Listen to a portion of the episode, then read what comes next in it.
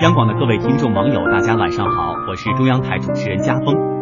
盼望着盼望着，国庆黄金周来了，终于可以背上行囊，来一场说走就走的旅行了。然而，湖南长沙理工大学物理与电子科学学院的三百多名大一新生却被禁足了。据报道，九月二十九号，该学院大一新生接到通知，称今年国庆不放假，但也不安排上课，无缘无故被禁足，这让很多学生无法理解。为此，他们向辅导员询问原因，但得到的答复却是院里的安排，大家必须遵照执行。而院长唐立军则表示，上课才两个星期，又接着放长假，很容易产生松懈情绪，希望借此机会让新生融入大学生活，等他们进入社会后就真正理解。让学生待在学校，就是为了他们好吗？中学阶段的学生整天埋头于书海。没有时间了解学校以外的世界。